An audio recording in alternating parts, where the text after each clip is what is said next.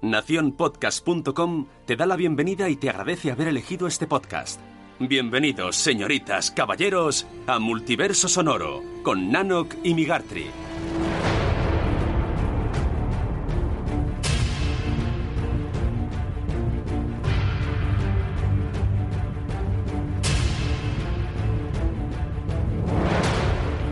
Bienvenidos un mes más a Multiverso Sonoro. Compañero, ¿qué tal? ¿Cómo estamos? Hola, ¿qué tal? ¿Qué tal, Nanok? Bien. ¿Todo bien? Cachao, pero bien. ¿Ya estás cansado? Sí. Pues si acabamos de empezar. ¿Qué me dices? Venga, va. Joder, bueno, Siempre a tope. unas espinacas, va. Venga, va. Vamos a ver, episodio número 21 de Multiverso Sonoro. Este, ¿a qué se vamos a dedicar, compañero? Este nos tocará hablar de unos cómics que tú has leído. Sí, porque hoy es- no has Yo- hecho los no, deberes. no he hecho deberes. No has hecho los deberes. Esto es Ah, intolerable. Estoy muy sune, ¿eh? este, este, esta edición. Esto no puede ser. Bueno, Pero, escúchame. a ver, ¿por qué hemos fichado a Rubén? Correcto. Como tenemos a, a cada día más Kerrenesito, pues él hoy nos va a explicar un par, un par de novedades eh, maravillosas. La verdad que yo cada vez que lo escucho digo, lo tengo que comprar. Lo que pasa es que el, el tipo recomienda unos tochales que valen un dinerín bastante majo, ¿eh? Sí, bueno, en- la calidad está, está el que. Sí, sí, la verdad que bueno, el, el mundo del cómic es caro, caro, caro. Y hablaremos también de podcast. Exacto. Y como siempre repasaremos las menciones de nuestros amigos. Pues sí, pues eh, mm, Y bueno, hablaremos de todo ello un poco a continuación.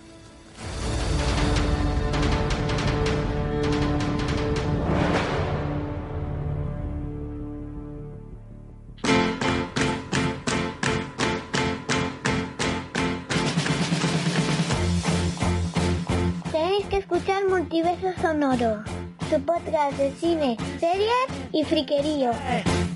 ¡A tope!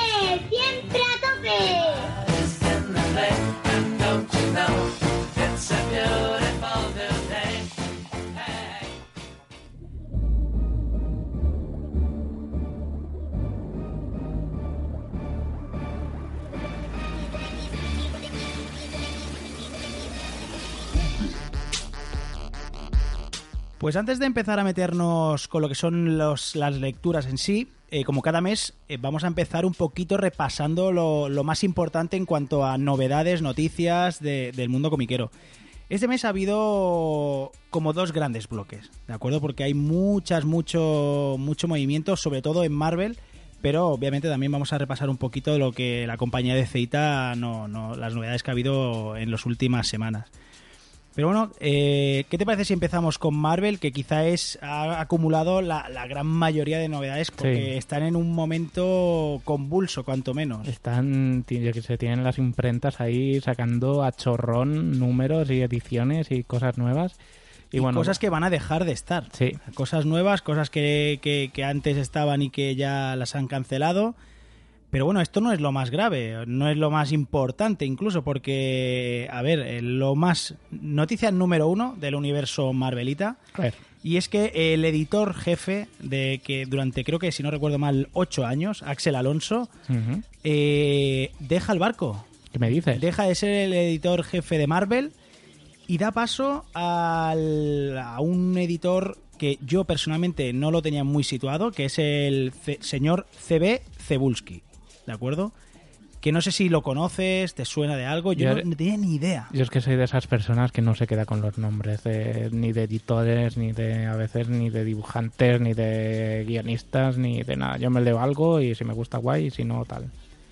Pues bueno, pues Ax- Axel Alonso, eh, sí que es cierto que Marvel está pasando, en cuanto en el universo cómic, ¿eh? está pasando por un momento un poquito, no diré malo, porque para mí no es malo en absoluto, hay colecciones mm, brillantes, pero sí que es verdad que está siendo bastante criticada porque no la gente no ha encajado demasiado bien. Eh, estos nuevos personajes, el dejar de tener a los clásicos básicos de, de siempre, Hmm. y bueno, entonces eh, supongo que, bueno, al final es una empresa y han dicho, bueno, pues oye, eh, tiramos todo lo que tenemos, empezamos de nuevo y el primer, el primer naipe que ha caído, pues ha sido del editor jefe, que es Axel Alonso, que recordemos que fue un revulsivo importantísimo con, con el Marvel Now, con todas estas eh, edi- ediciones que empezaron, colecciones que empezaron a, sacar, a salir nuevas. O sea que Cebulski, lo único que yo sí tengo controlado de él es que había sido guionista de algunas colecciones, pero no como Cebulski, sino con un seudónimo. Que esto también ha dado pie a un montón de críticas. También entiendo que llamándose Sebulski busque un seudónimo. Sí, ¿no? Pues eh, ahora no recuerdo el nombre, pero bueno, era un nombre de origen japonés. Me suena, ¿eh? Al igual esto... Comercial, No, ¿eh? sí, algo así. comercial. Pues esto ha sido muy criticado, que él usara un seudónimo para ser guionista porque cuando eres editor de, de la compañía no te permiten ser guionista porque se te presupone que entonces tienes Conflicto de intereses, exacto, ¿no? conflicto, conflicto de intereses. Pero bueno, al final ha sido una mini, mini, eh, pues eso, conflicto en ese sentido, pero bueno, no ha, no ha dado más allá de lo típico foro en Twitter de, pues a mí no me parece bien porque esto, pero sin más. Bueno. Pues esta ha sido la primera, pero ¿qué más ha pasado en Marvel, compañero? Pues bueno, que en cuanto a guionistas, no solo acaban de perder a Bendis, como hemos dicho anteriormente, pues además pierden a los guionistas Dan Slott, que deja Spider-Man tras 10 años escribiéndolo. Uno de los tú. guionistas más potentes en la, en, en el, en la editorial Marvel. Y una. Creo yo que pocos guionistas habrán estado tantos años en una misma línea. Yo creo recordar ahora de memoria cuando Spider-Man eh, lo estuvo llevando Straczynski, estuvo muchos años, pero no sé si llegó a 10. Yo juraría que no llegó a tanto, pero bueno, la verdad que, que es una sorpresa porque eh, yo no, lo- no tenía, no sabía nada al respecto de, de que, de que Dan Slott fuera a abandonar la, la colección de Spider-Man, pero bueno. Y también Gene Stirling también deja Marvel, que es el guionista de la etapa dorada de Thanos, por ejemplo, eh, pues lo deja por diferencias creativas con un editor de la compañía. Exacto, porque al principio parecía que cuando se fue, eh, bueno, pues se dejó entrever que era que estaba a disgusto en la editorial y él dijo que no, que el trato con Marvel había sido correcto, que no con la editorial como, como per se no tenía ningún problema, pero que se había discutido con un editor eh, potente de la casa y que, mira, que él no estaba para historias, pero- que no le gustaba hacia dónde querían llevar al personaje y que él no iba a guionizar nada más de- del personaje. Todos sabemos qué quieren decir cuando dicen diferencias creativas. Es- Que se llevan a matar, que se han Me- peleado, que se han dado de hostia. no me das que pasta no me das- suficiente sí, y eh, es, oye. Es que mm, yo quería, aspiraba a llevar. claro, a yo llevar quería cambiarle el personaje. traje, yo quería darle una profundidad Exacto. a mi cuenta bancaria y no...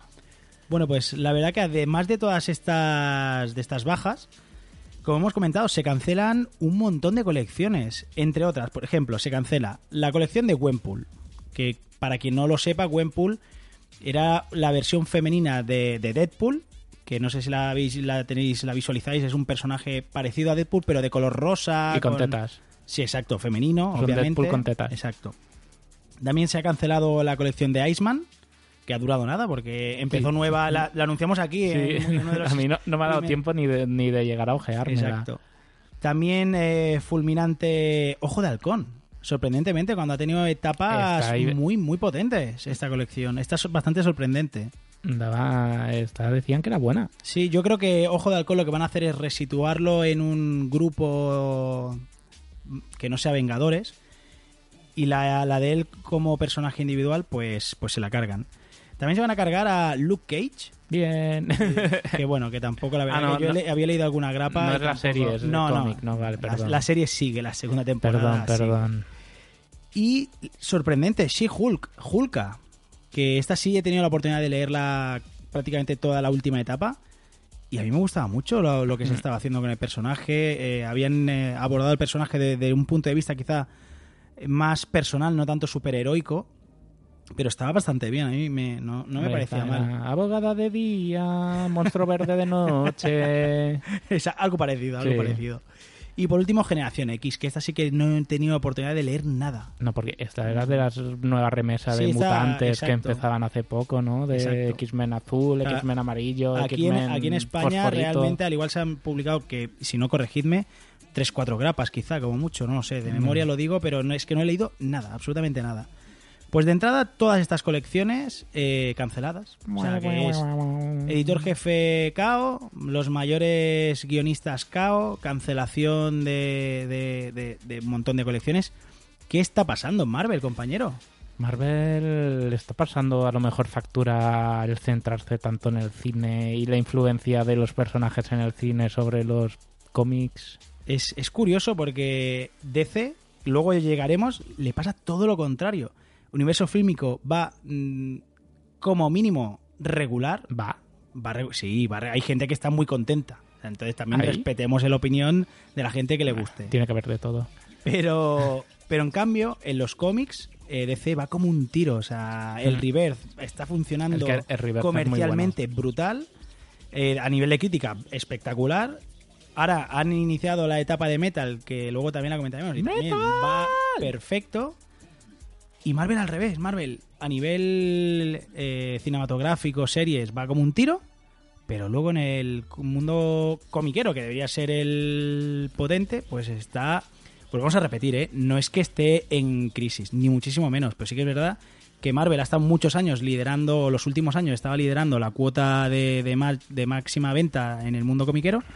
Y desde que empezó Rebirth, pues se están pegando un batacazo bastante, bastante majo. Pero bueno, no todo son malas noticias en el universo de Marvel.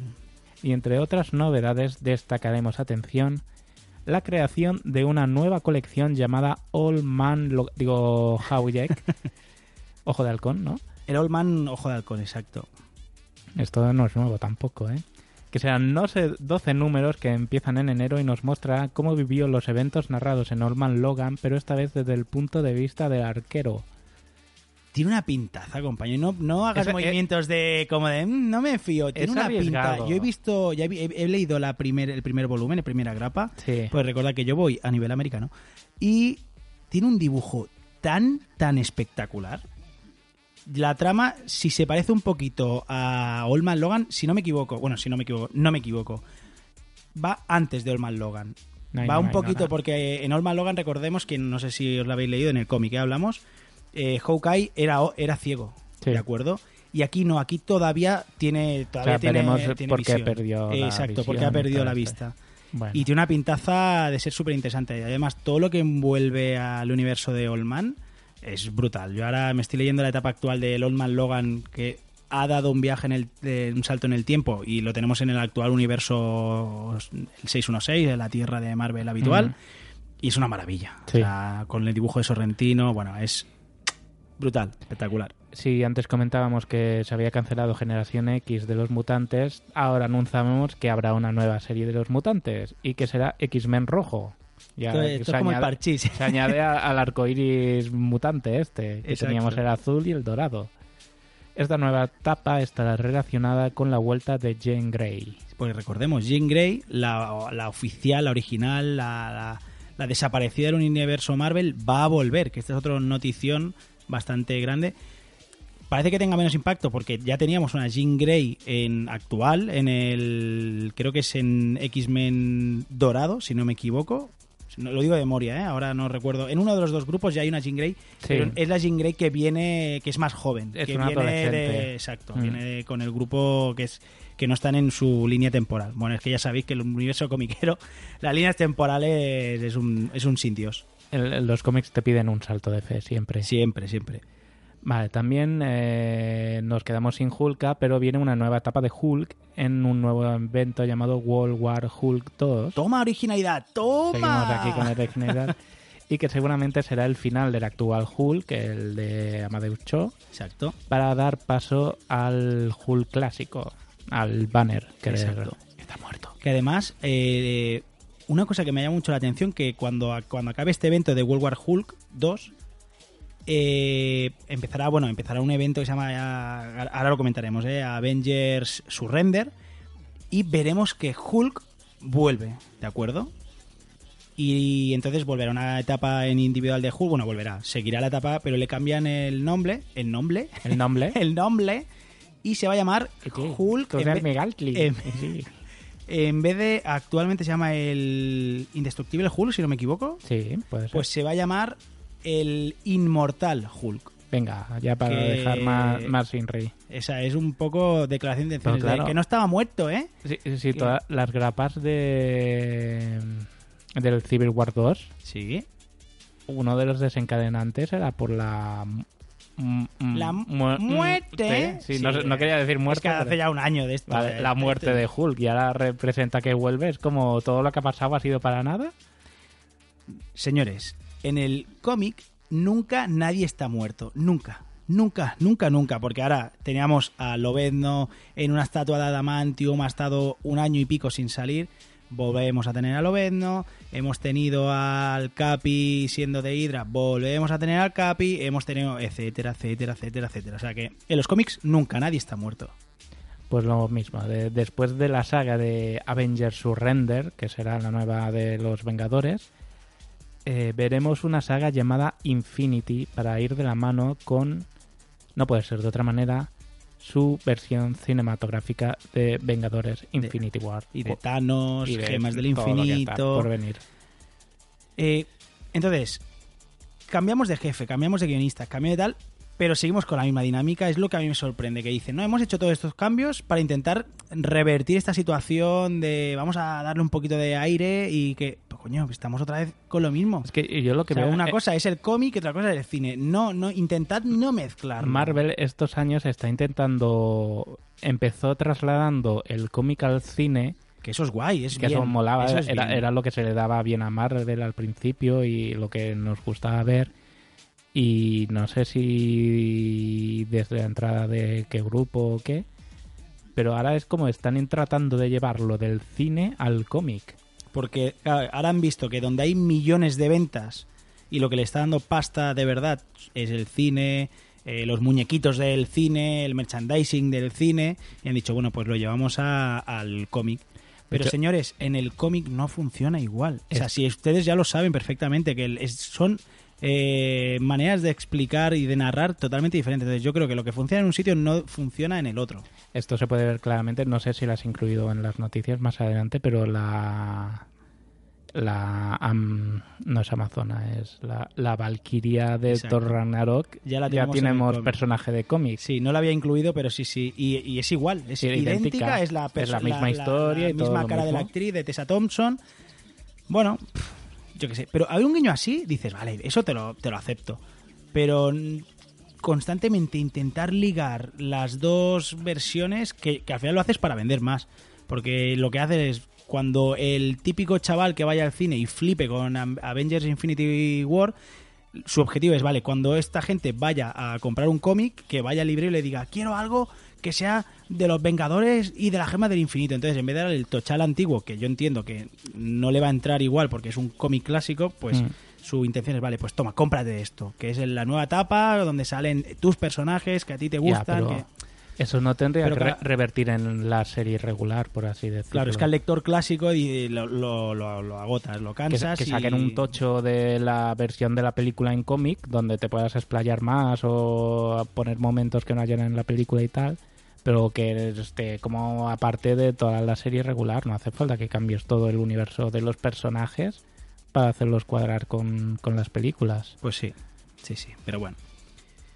Y además de todo esto que acabas de comentar, eh, como no puede ser de otra manera, y, y otra vez, una vez más relacionado con lo que estamos hablando, vamos a tener Venom. Venom, pero en cantidades industriales. para Venom matado Eh, correcto, porque eh, su propia colección, además de su propia colección, va a tener otra que es- se llamará el Venom Verso. Y veremos como lo, todos Venom los personajes... verso me imagino un, ve- un Venom hab- hablando en verso ahí oh Spiderman No es más Spiderman cierto. Tus mallas relucen como el sol de la mañana Pues sí, vamos a ver que en este Venomverso, como todos los personajes clásicos, pues Capi, eh, Punisher, eh, todos son Venom. venomizados, exacto. O sea que a quien le guste el personaje, por ejemplo, a mí me flipa todo lo que tenga que ver con Venom. Pero bueno, también es verdad que yo me he leído esta colección y es bastante ñordil. Mm. Te decir que no vale, no vale demasiado. Pero bueno, pues ahí lo tiene para quien le guste, pues Venom, Venom a tope. Sí, y por último, la gran noticia de la editorial es que Conan, me suena de algo ese nombre, volverá a la editorial Marvelita en 2019 tras haber sido cedida desde 2010 a la editorial Dark Horse. Que yo en mi ignorancia, yo no tenía ni idea que era de Marvel. Sí. O yo supongo que... es- ahora- Comprarían los exacto, derechos. no he revisado la historia y soy un completo ignorante del personaje. Yo supongo que sería una de una independiente o tal, y Marvel en los 80 o 90, no tengo ni idea. Todo esto lo digo de, me lo imagino yo. Lo compraría, vería que no funcionara, eh, que no funcionaba y se lo cedería a Dark Horse. Y ahora como es verdad que la etapa actual de Conan está bastante potente con un dibujo de español, eh, supongo que han dicho, oye, trae para acá. Hmm. Pero ahora mi pregunta es, Yo te lo digo. ¿Lo van a meter En Vengadores a Con- 5 en vamos a tener a Conan, matando, cortando la cabeza a, a Thor? Thanos, ahí... ¡ah! ¿Qué te apuestas? No lo veo para nada, ¿eh? O sea, Película- no pel- lo veo para nada. Película de Conan sí que vamos a tener en el cine. ¿Sí? Ah, y- ¿Metida o no en el universo Marvel Avengers? No lo sé. Pero que harán una película de Conan seguro. Pues que un sí. personaje molón. Pero, hostia, la versión de Momoa... Bueno, claro, los derechos de cine no los tendrá Marvel a lo mejor. Aquí solo No, estamos no sé quién hablando de, derechos literarios. Pero bueno, La un versión- cameo ¿Has visto Conan, la versión de Momoa, la última? Yo vi un trocito. me da miedo. Uf, horripilante. Me da O miedo. sea, horripilante. No, pero yo creo que un gru, cuatro o cinco grapas de algún número especial de Conan aparece en medio de los Vengadores, seguro que vamos a Sí, ver. porque un- se ha metido en un... Para darlo a conocer la serie en Mm. la, en la de esto y ya está. Con Sí, la excusa de lo hizo un mago, Podría ser, sí. ya está. Bueno, pues eh, todo esto, que, que creo que no es poco, es lo que ha pasado en el, en el, en el universo Marvelita. Pero bueno, DC, DC también hay alguna cosita que explicar. Y. Ah, no, perdón, perdón, perdón, que me dejo una. Y esta es bastante. Esta es la- la importante. Esta es bastante importante, perdón. Ya, es que mi subconsciente quería hacerla obviar y no puede ser. No. Recientemente ha sido denunciado por abusos sexuales el mítico Stan Lee. Y dices, no puede ser, por favor. No Viejo puede ser. Maldita sea. Bueno, pues según el Daily Mail, el Daily Mail eh, habría acosado sexualmente a las enfermeras internas que trabajaban en su mansión de Los Ángeles. Según esta misma noticia, eh, menciona que las podría haber, haber manoseado, eh, pedido favores sexuales, etcétera, etcétera. ¿De acuerdo? Eh, si esto es cierto, es gravísimo. O sea, Sí. da igual, este hombre yo le tengo un aprecio, un cariño infinito por todo lo que simboliza y significa en el universo comiquero. Pero bueno, esto, como ya hemos dicho otras veces, es totalmente intolerable. O sea, es intolerable.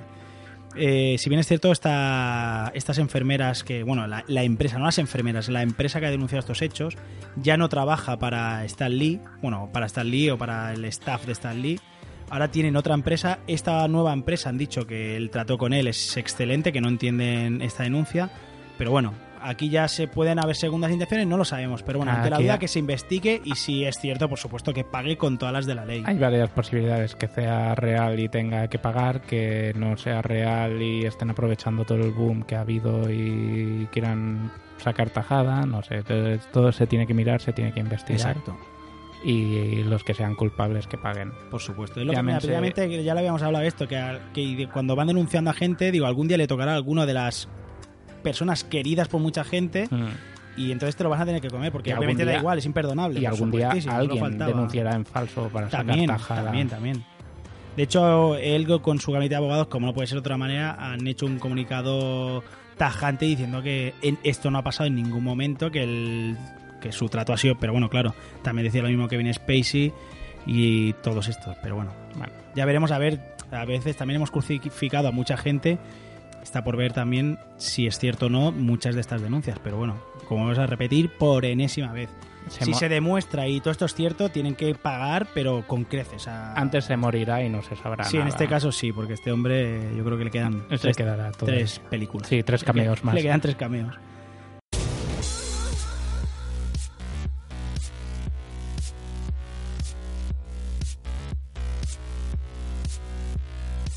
Bueno, vamos a. Hemos dejado todo este mal rollo. eh, vamos a hablar un poquito de DC, que DC son muy buenas noticias. Como hemos comentado, DC va a tope. DC va a tope, DC no falla, DC está en un momento glorioso en su, en su universo comiquero. Compañero, ¿qué va a hacer Bendis? ¿Sabemos ya qué va a hacer Bendis? Sí, me ha enviado un WhatsApp, me ha dicho que Bendis guionizará nada más y nada menos que la serie de Superman. Buah, esto es. Bombazo. Esto, esto es brutal. Lo veremos por primera vez en Action Comic en el número 1000. que este número 1000 va a ser, eh, ya lo han, han confirmado, que lo que va a ser son como mini historias por varios autores. Uno de ellos va a ser Bendis, y a partir de aquí se hará cargo de, de la, de la línea de la colección de Action Comics, que recordemos que es una de las más importantes de- del universo de Ceita. O sea, que ya podéis empezar a reservar el número 1000. Porque tiene pintas de cómic de coleccionismo puro y duro, ¿eh? Totalmente, o sea, esto va a ser un, un pelotazo. Además, a los lápices le acompañará nada más y nada menos que Jim Lee. Que es el es Leo El Messi hijo de Stan Lee. Es Leo, no, no es ¿No? el hijo de Ah. Stan Lee. Es Ah, de el- Bruce Lee. Exacto, de este sí. Vale. Este chico, o este chico, este señor, porque ya tiene más años que tú y que yo, eh, es el, el- el dibujante estrella de, de la compañía. O sea, ahora mismo tienen, por así decirlo, al fichaje estrella como guionista y a los lápices a- al extraordinario Jim Lee. O sea que yo creo que esto va a ser un, un pelotazo. El River de DC sigue triunfando, se alza victorioso en cuanto a ventas, ganando por fin a la competencia. Sí, ya, ya lo hemos comentado antes, es eso. eh, durante mucho tiempo, Marvel siempre tenía. Tiene una cuota de mercado de el 30-40% cada uno.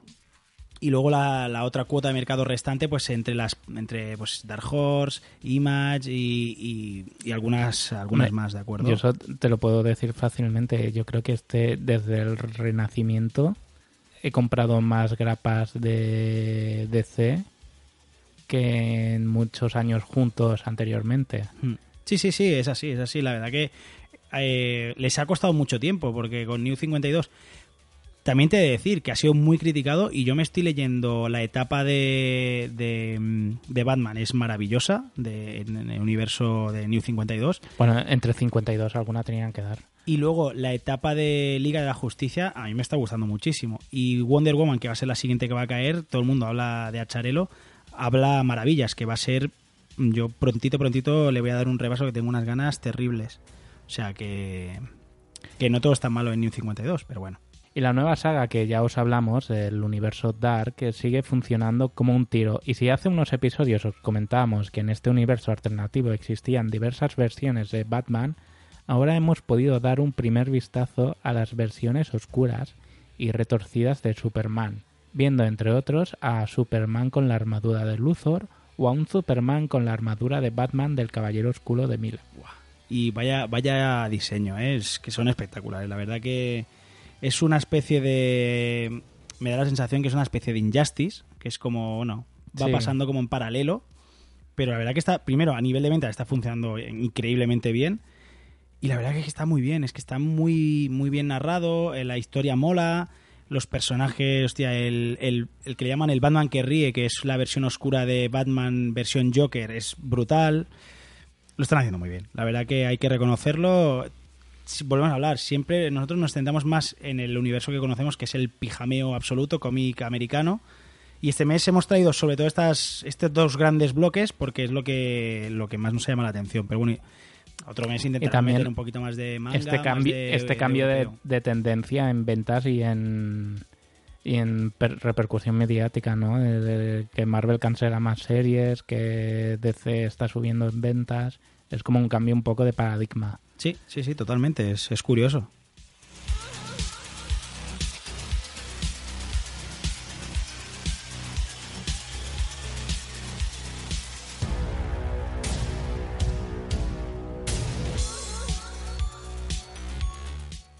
Bueno, si te parece, vamos a dejar las noticias. Vamos a comentar alguna obra que de las más destacables que hemos leído últimamente, si te parece. O en Mm. este caso, que he leído últimamente. ¿Qué has leído?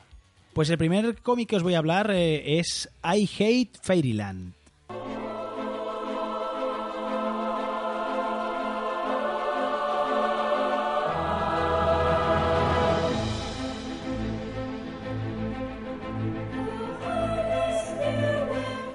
I Fairyland es una auténtica maravilla. Es un, cómic que es estupendo. Os voy a explicar, como siempre, un poquito antes de nada lo que es la sinopsis, ¿de acuerdo? Y luego, si queréis, os explico un poquito por encima mis sensaciones. La historia nos va, nos va a situar en la vida de, de Gert, ¿vale? Gertrudis, que es una dulce niña que es transportada a un mundo del sueño, a un mundo de fantasía donde las estrellas, las hadas y cientos de seres de, de nuestros cuentos viven en, en armonía y paz. Bueno, pues eh, una vez eh, en este mundo va a contactar con la reina de las hadas, que le explicará que para salir del reino y volver a casa solo tiene que encontrar una llave, algo sencillo a priori. Bueno, pues esto va a ser un poquito más complicado de lo que parecía en un principio y va a estar atrapada nada más y nada menos que 30 años en este reino. Joder.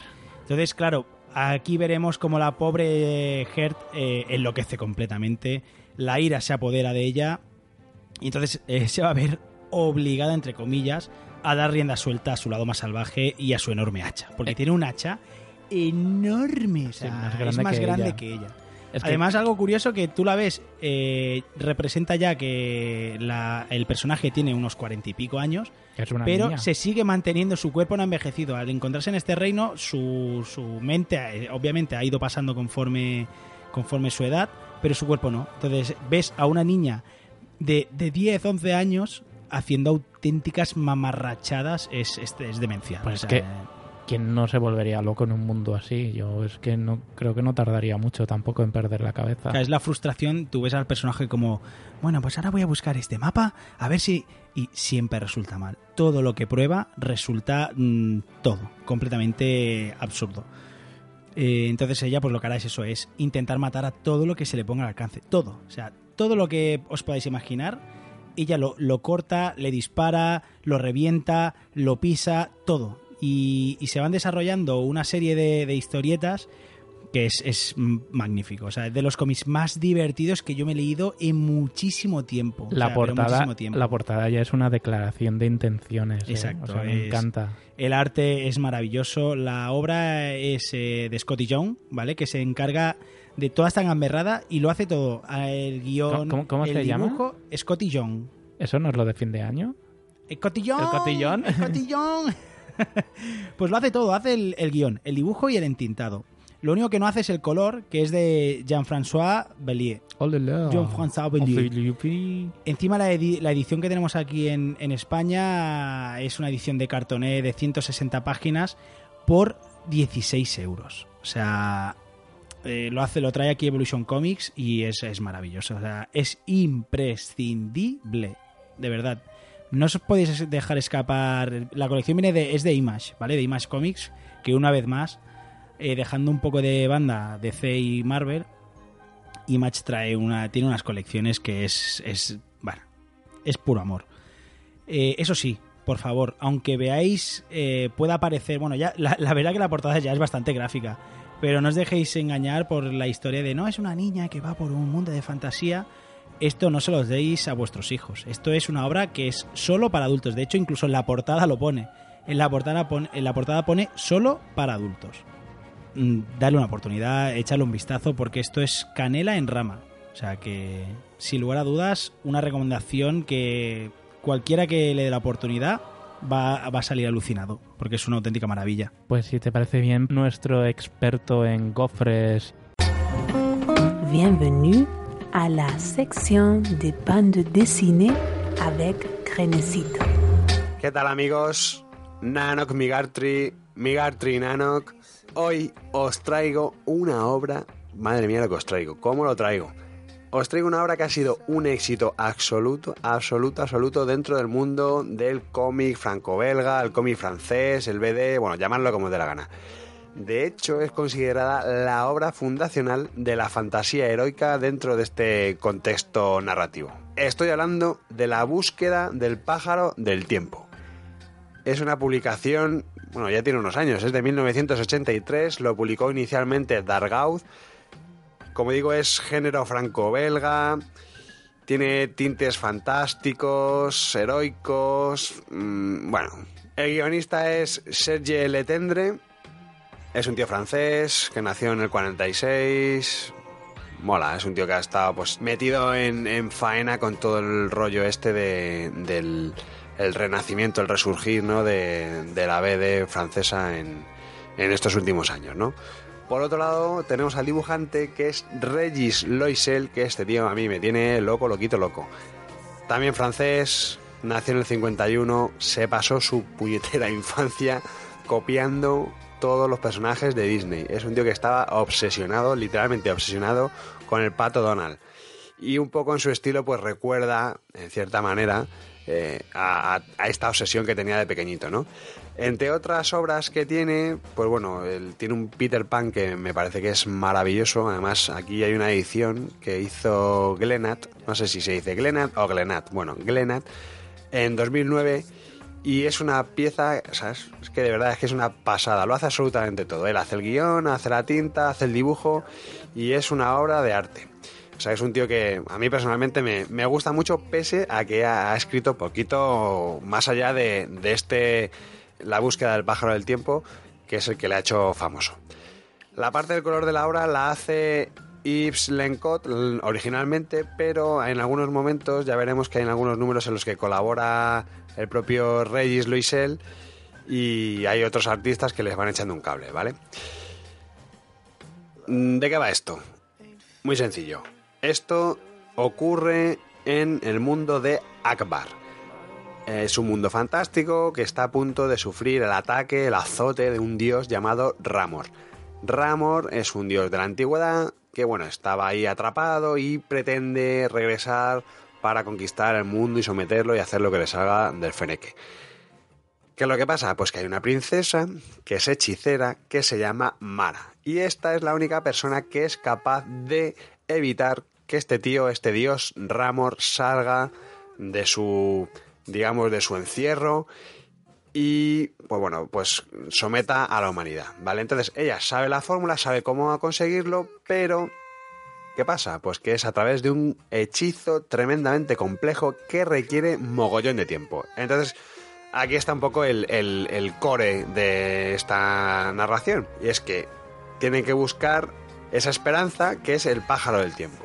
El pájaro del tiempo es un pájaro, evidentemente, que es capaz de parar el tiempo. Con este animal pueden conseguir el tiempo suficiente para hacer este hechizo para que este dios no vuelva a la Tierra. ¿Qué es lo que pasa? Pues que esta mujer está tan entretenida con, con su hechizo que manda a su hija y a un antiguo amante, que se llama Bragon, su hija se llama Pelise y este, este caballero, este, este es un caballero andante, ¿no? Que estuvo liada con él. Bueno, pues juntos son los que arrancan la misión y empiezan a recorrer el mundo de Akbar localizando pues una serie de pistas que les van a llevar hasta el pájaro del tiempo.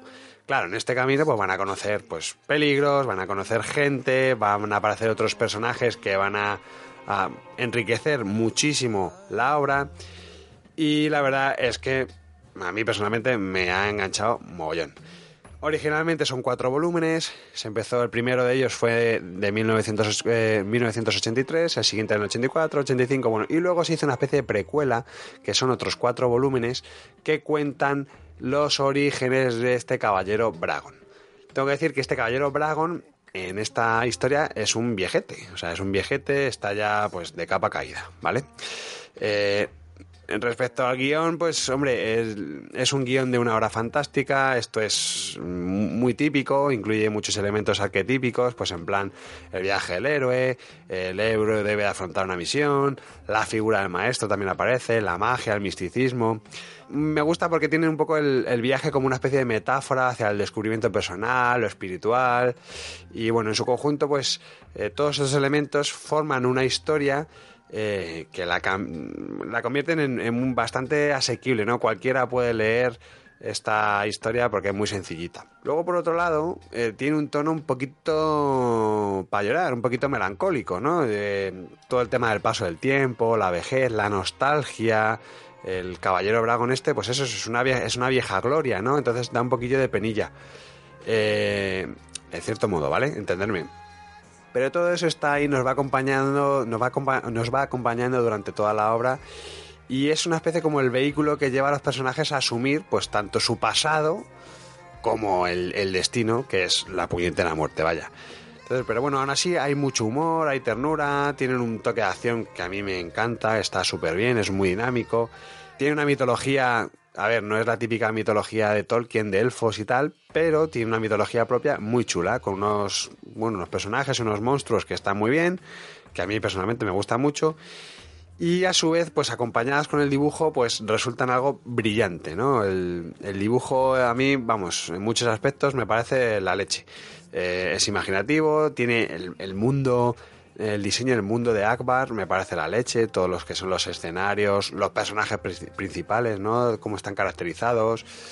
Eh, tiene una narrativa muy fluida. El, el trazo es bastante detallado, ¿no? Eh, te atrapa bastante, eh, te mete dentro de la historia. Pero además mola porque complementa bastante bien la, pues, al guion de, de Letendre.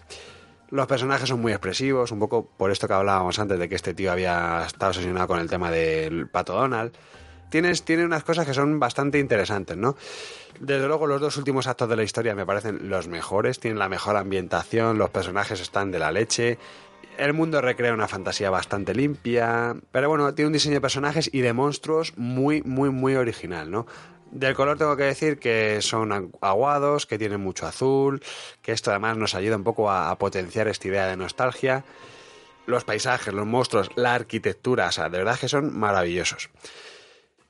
La última edición que tenemos son los cuatro primeros álbumes, que son los originales. Ahora se han reeditado. En 2013 Norma ha sacado una, bueno, una edición en formato cartoné con una sobrecubierta. Son 232 páginas, 32 eurez- eurazos.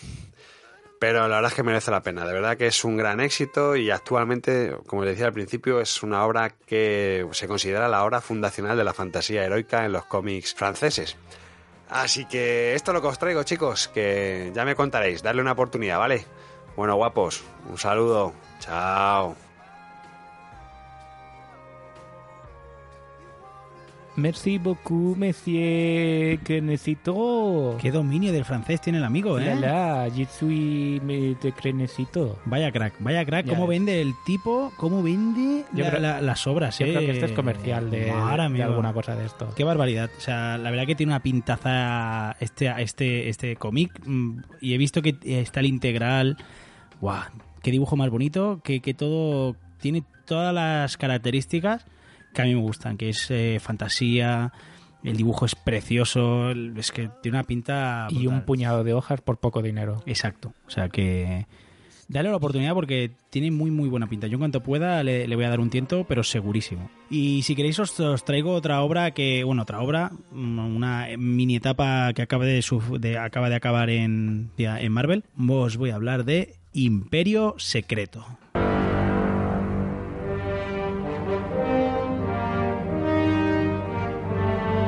Pues Imperio Secreto es el reciente, el reciente evento de Marvel, el último que, ha terminado hace escasas semanas. Y bueno, ha dado mucho que hablar porque ha situado al personaje eh, más emblemático de la Casa de las Ideas, al Capi, al Capitán América, en una posición que a muchos eh, los llevó a quemar literalmente sus cómics del Capitán América como a modo de protesta. Y es que en esta colección, después de todo lo que hayamos visto en, en, en Pleasant Hill, en Punto Muerto, eh, veíamos como el Capitán América era un agente infiltrado, un agente doble y era realmente perteneciente a Hydra, la, la versión nazi de- del universo de Marvel. Pues bueno, en este Imperio Secreto, bueno, antes de empezar os leo la sinopsis oficial, de acuerdo, un poquito por encima para que tengáis idea de, de, de- de qué va la historia, y luego me meto un poquito, no os voy a destripar nada, ¿eh? no os preocupéis que no va a haber demasiado spoiler. Ya, ya me encargaré yo. Exacto, si no me, luego lo cortas, me, me censo, ¡censura! Bueno, pues en el universo Marvel se, se ve asediado por dentro, ¿de acuerdo? Desde dentro en este caso. Eh, debido a, la- a las manipulaciones del cráneo rojo, el, pa- el Capitán América, quien es en secreto un seguidor de la causa de Hydra, usa la confianza y el respeto que se ha ganado a lo largo de los años para ubicarse en una posición en la que puede enfrentarse, en que puede enfrentar las fuerzas de Hydra contra el universo Marvel, ¿de acuerdo? Y será el momento en que el resto de héroes deban juntarse para enfrentarse a una de las mayores amenazas que, que se han conocido. Y es que el Capi, él solo, pondrá en jaque a todos los superhéroes de Marvel. A todos. O sea, con varias estrategias va a situar a... a- por una parte se convierte en el líder de, de Shield, ¿de acuerdo? Liderando todo el brazo armado de- de- de- del mundo, por así decirlo. Eh, además, eh, debido a, a un plan que ya estaba en marcha de crear con buena fe este plan, con crear un escudo que envolviera el planeta Tierra para evitar que amenazas intergalácticas pudiesen asediar el planeta Tierra, pues lo usará para enviar al plantel galáctico de los superhéroes conocidos, pues a Carol Danvers, que es Capitana Marvel, eh, pues a Guardianes de la Galaxia, los deja fuera del escudo de manera que no pueden volver a la Tierra en el momento que se desata esta crisis y además, a su vez, hay una invasión Chitauri que los acosa y tienen eh, están intentando defenderse de la invasión Chitauri y por una parte tienen las espaldas el escudo y delante los Chitauri, cosa que los va a poner Invasión en jaque. Chitauri que se entiende que es provocada por el mismo Capi. Correcto. Eh, bueno, además, eh, tú dices, ostras, pero tenemos a, yo que sé, hay un montón de superhéroes. Eh, Spider-Man, eh, Doctor Extraño, hay muchos superhéroes que pueden luchar contra el Capitán América. Pues bueno, pues eh, mediante varias, obviamente también cuentan con una horda de, de malhechores que son afines al Capitán América, al Capitán de Hydra. Y lo que van a hacer es en centro de Manhattan van a crear una zona oscura que los va a, transpo- a transportar a un pues, una universo alternativo, por así decirlo. Y ahí Doctor Extraño se va a quedar atrapado con capa y puñal, que son a su vez con los que van a intentar, mediante varios conjuros y varias, técnicas, salir y volver a, a- la Tierra, a la Manhattan de verdad, ¿de acuerdo? Bueno, no quiero spoilear mucho más, porque la verdad que para mí es uno de los eventos más importantes de, de los últimos, los mejores de los mejores narrados. Lo único que sí que es cierto que se ha sido bastante criticado es que al final sí que es cierto que no cambia tanto el status quo del universo Marvel, parecía que iba a ser un antes y un después. Y bueno, al final más o menos todo queda como estaba, que es lo único que, se le ha criticado más. Me gusta mucho de este Imperio Secreto, primero, eh, cómo, cómo se, se profundiza más en la psique del Capitán América. Recordemos que este Capitán América, ya se ha dicho, pero no es eh, un agente Hydra per se, porque sí, porque realmente lo era y, ostras, nos ha tenido engañados durante 70 años de historia del personaje, o 60 o 50, ¿no? Sino simplemente está siendo Pasa- manipulado pasa algo. por el cubo cósmico, ¿de acuerdo? Por Kubik, eh, que ya lo vimos en Punto Muerto, en la mini etapa de Punto cadena Muerto. de tiendas de cosas así. Hay un- no hay una cadena de tiendas que se llama Cubic. Está el cubo, el cubo, ¿no? El cubo de Kubik. Como, son como unos chinos, unos a No lo to- sé, no todo a sé. 100, pero de ahí de belgas o no sé dónde. Podría ser, podría no tengo ni idea. Pero lo que más me ha gustado es eso, cómo se lleva, cómo, por dónde llevan el personaje, que te descubre una nueva faceta que, que no se sabía hasta ahora. Y es guay ver cómo, cómo lucha en su interior también por salir el verdadero Steve Rogers, ¿de acuerdo? Y además me gusta mucho el rol que le dan a Viuda Negra en esta colección. Viuda Negra se erige como el- la líder de la resistencia. Y bueno, entre ella los Champions, que también tienen un rol bastante importante, porque además veremos al Spider-Man de Miles Morales, que anteriormente había habido una viñeta mítica ya, un dibujo clásico, pa- para mí ya ha pasado por la potencia visual de, esa- de ese dibujo, que se veía al Spider-Man de Miles Morales cogiendo por el pecho al Capitán América y él atravesado, o sea, el Capi estaba atravesado Sí. por una pieza metálica La y medio la- muerta. Era una visión la del visión futuro. que habíamos visto en, Guerra Civil 2 Exacto. de Miles Morales, que en principio nunca se llegó a hacer. Exacto. Aquí se sigue desarrollando esa trama, es Porque lo guay. coincidimos, bueno, coincidimos, no, digamos que justo cuando acaba Guerra World War, eh, Civil War 2, perdón, cuando acaba Civil War 2 es justo cuando empieza esta de Capitán Exacto, América. Exacto. O sea, ¿te acuerdas que en una noticia hemos dicho, no, Marvel va a dejar de hacer tantos macroeventos? Pero bueno, Sí, eh, tararí que te vi. Pero yo, bueno, yo sí no que estoy es verdad. esperando este de los Sí. Vengadores de 10.000 años antes de Cristo. Ese, ese puede ser muy divertido. Ese, bueno, yo he leído el primero y la verdad que como menos es muy curioso. Pero bueno, repito, Imperio Secreto está bastante bien. Eh, a mí me ha gustado bastante por donde lo han llevado. Nick Spencer, que es quien lleva todo este evento, que era el que estaba llevando Capitán América, es el guionista que lleva todo esto. Lo hace muy bien. Además, con este se despide de la colección del Capi, que a partir de ahora en la línea Legacy pasa a manos de otro- de otro, guionista que no me gusta nada de esta colección. No me gusta nada que cada número lo dibuja un autor diferente. Prácticamente, no todos, porque en, alguna, en algún número repite. Pero bueno, si hay 10 números, entre 5 o 6, si no, de memoria lo digo, entre 6 autores se los reparten. Y dices, joyo. Y además, cada número no tiene nada que ver, nada que ver uno con otro. Y bueno, como grapa te puede medio funcionar, que creo que no funciona, pero bueno, dices, vale, acepto pulpo. Pero yo imagino cuando salga el deluxe sea de el este, tomo, va a ser raro de narices Sí, ver sí. cada número eh, de, de un autor diferente. Porque, por ejemplo, los números de Steve McNiven es maravilloso, que creo que recordar que es el 1. Es increíble, este es el autor de, de Civil War original. Y claro, este hombre hace unos dibujos que es para morirse y es brutal. Y también es muy, muy chulo el, el- el número de Daniel Acuña, ¿vale? También es precioso. Pero hay otros dibujantes que no están a la altura para mí, ¿eh? Dibujan No, de ganas. eh, claro, es, y es- es diferente y dices, no me pega, no me no, cuadra esto. Hay mucha gente que, la- que no haya una continuidad en el dibujo le, le choca mucho. Sí, sí, sí, la verdad que sí. A mí yo es que estos inventos no sé para qué los hacen. Los inventos al, al TVO, como decían, ¿no? Pues sí, la verdad que eso es lo que a mí menos me gusta de, de esta colección, o sea, de, de esta- de este evento de Marvel. Bueno, aquí en España, ¿cómo podemos encontrar Imperio Secreto? Pues Imperio Secreto, lo- como siempre, Panini lo ha llevado al día con las grapas, la- de la 0 a la 10, quiero recordar. Con las dos versiones de portada. La Sí, eso portada siempre es un estándar clásico, y la que te deja ciego si la miras bajo el sol. Exacto, que, me brilla mucho. Y bueno, pues eh, yo estoy esperando, igual que te digo que el- en el tomo no va a funcionar, pero igualmente tengo ganas de tenerlo porque a mí me gusta tener los tochales. Y bueno, eso supongo que de aquí a 3-4 años. Es que eres un poco tochal. tú. Soy muy tocho, soy muy tocho, la verdad que sí. Si no pasas por la puerta de según qué habitaciones, Imagínate, imagínate. lo tocho que es este hombre.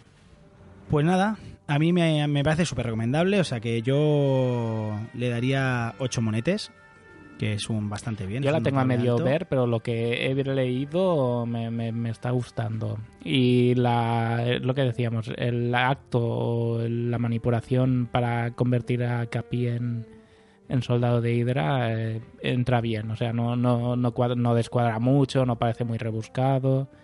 Y que haya esta continuidad con Civil War 2 me, me gusta. Exacto, la verdad que Y sí. recuerdo que una de las no una de las primeras noticias, pero de las primeras noticias que hicimos hace tiempo eh, fue la de la portada del Capitán América que se veía lo de Hydra debajo. Y ahora tenemos ya en la mano esta grapa y Correcto, es que como es dirían los es muy- currupeters, qué rápido pasa el tiempo, ¿eh? Qué rápido pasa el tiempo.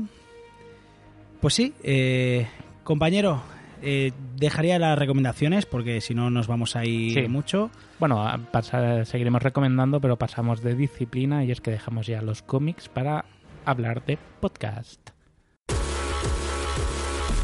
¿Tienes algo que decirnos? Haznoslo saber en multiversosonoropodcast.gmail.com en Twitter arroba multisonoro o déjanos un comentario en iVoox y otro en iTunes con sus respectivas 5 estrellas.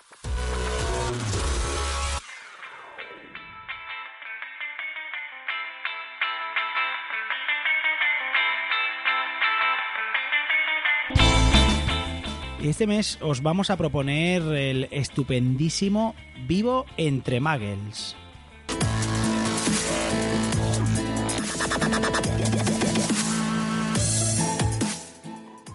Saludos cordiales, hoy es lunes 15 de enero de 2018 y estás escuchando el episodio 64 de Vivo entre Muggles, un podcast donde cuatro frikis que viven entre gente mundana se juntan para hablar de literatura, tecnología, cine, cómics y videojuegos. Antes que nada me gustaría saludar a mis compañeros. Buenas noches, Hugo.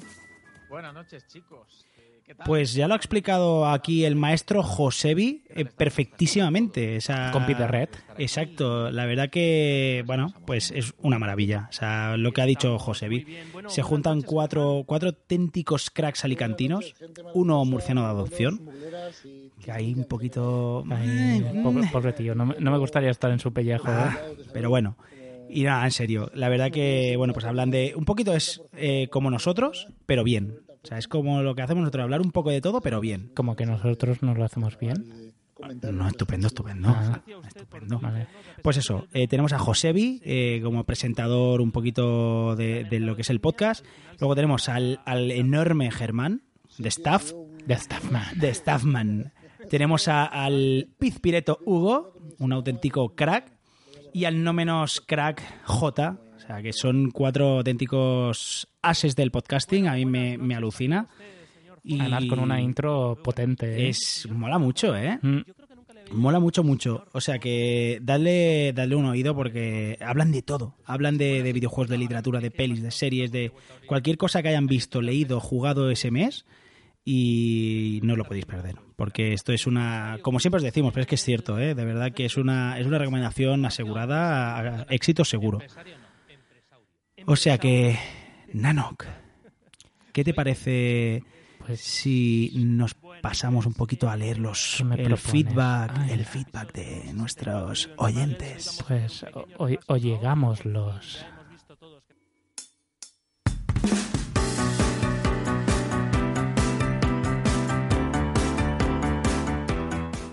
¿Por dónde empezamos? Pues si te parece empezamos por el episodio 16, que en, el, en ese episodio en, en la plataforma iVoox nos han dejado algún comentario. ¿Y qué te parece si le damos un poquito de alegría? Sí. Pues el primero nos los dejó Foñate 2001. ¿Cómo? eh, ¿cómo? Foñate. Ah, Es un pedazo de crack. O sea, de aquí este saludos. es de los tuyos. Sí, pero no, era oyente que luego he conocido.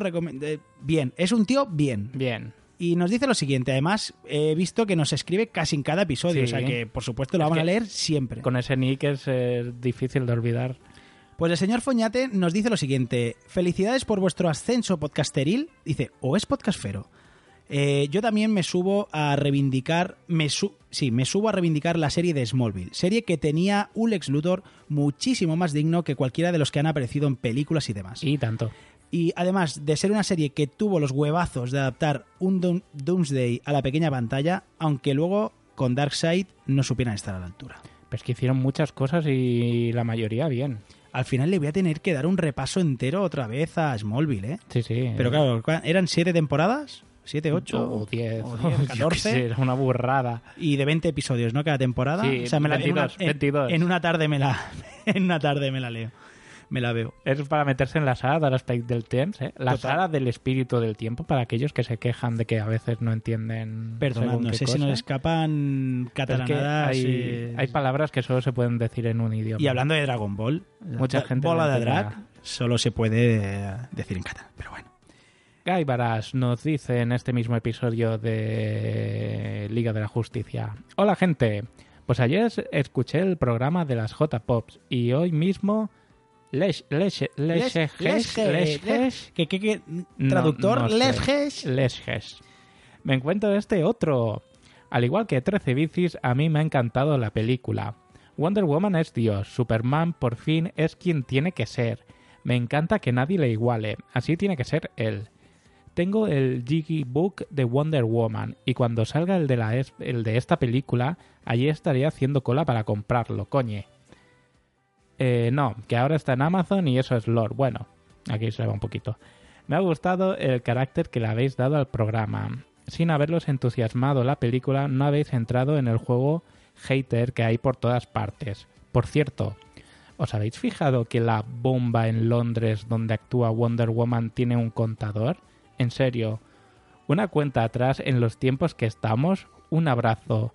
Y es que tiene toda la razón. es si, es un gente suicida, ¿para qué necesitas una cuenta Dale al botón y explota. Y ya está. Es cierto, es cierto. Recursos cinematográficos. Sí, pues siempre mola Comillas, más. comillas. Muchísimas gracias, Gaiberas, por comentar. De verdad, nos flipa y Foñate, nos alucina que escribáis, nos encanta. Y contra más nos escribáis, mejor, por favor. A, a- abrazarnos a comentarios. La verdad que era una de las cosas que queríamos hacer. era, aunque no nos apasione una película, intentar no defenderla, pero bueno, eh, hablamos para gente que sí que le gusta, que no le gusta, o que no la ha visto, que no la vaya a ver.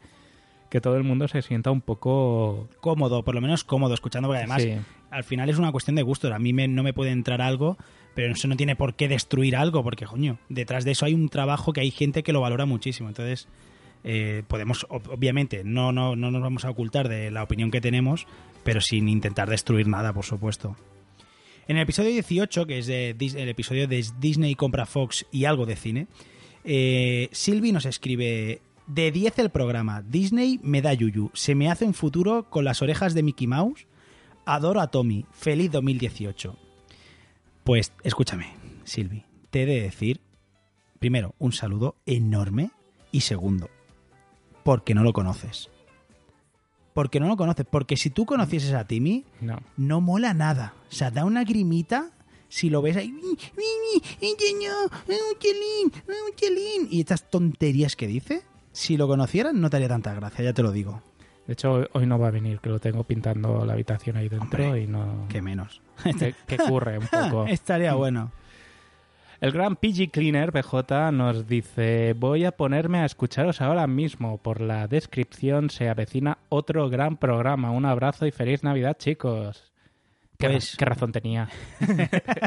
no porque lo hiciéramos saludo, nosotros, ¿eh? un Pero saludo eno- enorme, PJ, un grande del podcasting, que os, eh, os digo que vayáis a escucharlo porque el tío es un pedazo fenómeno. Y el está en todas chiringuito, eh, tiene mil podcasts y tenéis que ir, tenéis que escucharlo porque es un tío muy grande. ¿Quién no podía faltar, compañero? ¿Quién nos ha escrito también? El gran Foñate 2001. Pues Foñate nos dice lo siguiente: el próximo paso para la dominación mundial de Disney será comprar DC, Star Trek y Dora la Exploradora. En Vengadores 6 veremos la lucha titánica de los Vengadores, los X-Men y los Cuatro Fantásticos contra Galactus. Una alianza entre los Jedi y la tripulación del Enterprise forzará a Galactus a buscar una fuente de poder ilimitado para conseguir la victoria. Conseguir la mochila de Dora la Exploradora. mochila. Mochila. Tiempo al tiempo. ¡Felices fiestas! Pues, ¿qué razón tiene sí, Foñate? no Te va vamos a fichar como guionista porque, cuidadito, cuidadito con Foñate. Te, te va a quitar el da puesto muy de, nivel- de Follate Dramus, ¿eh? To- totalmente. O sea, Foñate Dramus. Y en este mismo episodio también tenemos un mensaje de la Ay. del amor de nuestra vida podcasteril patinadora Mónica de Más- Madresfera. Más bonita que las pesetas. Ay, mis chicos bonicos, dice. Qué ganazas de ver la nueva de Vengadores. Como siempre, un placer escucharos y feliz Navidad. Pues imagínate si nosotros Nos vamos, a, gana- no- nos vamos a ir a Madrid a verla con ella. Nos vamos a tener que ir. Nos vamos a tener que ir. Yo me voy a ir vivir. Lo que habrá Me que ir a a las vivir a 4 de la tarde, porque a la sesión de las 8 ya estará un poco cao ella. Habrá que ir a, o, o a la matinal o a la primera Si se hora de levanta a la las 5 de la mañana, ¿cómo va a estar la pobrecita? Por eso. Y por último, en el episodio 19, que es Star Wars Los Últimos Jedi, el dos, pedazo de dossier, que nos salió un dossier de, de dos horacas, de los dossieres más largos que nos ha salido, eh, nos escribió Rubén Galgo, que necesito, y cada día más que necesito. Estás saturando un montón, que lo sepas, ¿eh? un montón. Bueno, pues nos dice lo siguiente. Totalmente de acuerdo con el análisis. Sobre el casino, la ley voladora espacial también, Skywalker tirando su sable, el niño del final. Pero bueno, lo que más me ha gustado ha sido Pocholo Dameron. ¿Dónde está mi mochila propulsora? Quiero destruir BB8, la galaxia. BB8. Vamos allá. Que ojo, que Marta, mi, mu- mi santa, me hizo ver... Mi mu santa. mi musanta, un poco musa también lo es, me hizo ver una cosa que de la película de Star Wars sobre el, el arco del, del casino.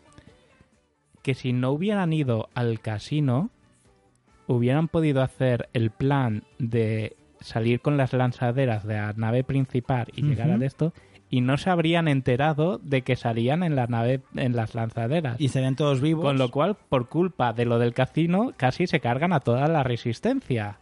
Ergo, Finn y Poe Dameron tienen que morir. La cagaron más que nunca. Sí, sí. O sea, consejo de guerra en la, en la fuerza rebelde. Ahora Leia les va a poner las pilas, pero fuertemente. Mm, No creo que tenga ya mucha pila para poner. Bueno, y hablando de, eh, hablando de leer, eh, leía usted el siguiente comentario. Pues como no podía ser de otra manera, ¿Por qué te toca este tío siempre a ti? nuestro amado Foñate 2001 nos dice lo siguiente. Grandísimo programa. Os dejo mi aportación con mis tres historias del universo expandido favoritas. La trilogía de novelas de la Nueva República o trilogía de Thrawn. Tres novelas que para mí siempre serán los episodios 7, 8 y 9. Lo de verdad. Trilogía de cómics del Imperio Oscuro, el retorno triunfal de entre los muertos del emperador y de cierto cazarrecompensas y la dura decisión que toma Luke por intentar detener al renacido por intentar detener al renacido Palpatine. Y la novela Darth Plagueis. ¿Plagueis? El-. Pleasures, Vale. algo así. Dark Pleasures. Vale, no tengo ni idea. Soy un crack del universo Star Wars. La historia del maestro de Palpatine y de cómo entre ellos dos planean la caída definitiva de la República y de los Jedi. Podríamos llamar a esta novela el episodio cero. Y como, Y como propinilla os diré que a mí también me encantó el videojuego del poder de la fuerza. Grandísimo personaje el de Starkiller. es que Foñate. el universo Star Wars, este hombre es un ley. En- envíanos un, audio de, es un de- leído de- de del- Star Wars o de del algo, por universo favor. expandido, porque ha tocado todos los puntos fuertes de- del universo expandido. Tiene mucho tiempo libre, ha leído mucho este tío. Este tío es un fricazo de los nuestros, es un grande. Foñate, eh, nos flipa que escribas casi cada episodio o, o cada episodio. Ahora te falta el siguiente paso. El nivel avanzado de oyente multiverso que es enviarnos algún audio, Mm. amigo. Sí. Hombre, eh, sería ya la sirareta. Y hasta aquí los comentarios que hemos ido recibiendo hasta el episodio 19.